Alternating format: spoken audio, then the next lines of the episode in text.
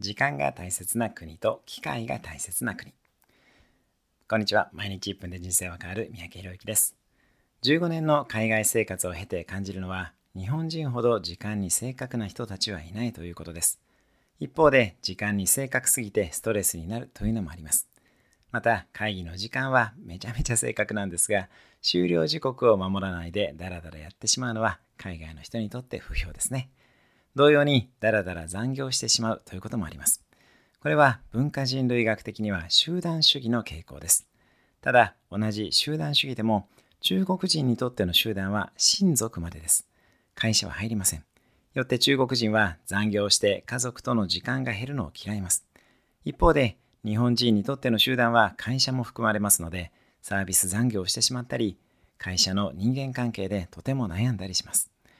時間に関してもう少し言うと、日本やドイツはモノクロニックという単一時間文化で、時間や順番をとても大切にします。日本人のサッカー選手がドイツに馴染みやすいのもこういうところがあるかもしれませんね。一方で中国やラテンの国々はポリクロニックという多元的時間の文化です。時間より機会を大切にします。よって A さんと約束している時間にもっと大切な B さんからのアポが入ったら平気で A さんとの予定を変更します。この辺りを理解していると自分自身の生き方の選択肢も増えますし、海外の人と仕事のやり取りをする時もストレスを感じずにスムーズにできるようになりますね。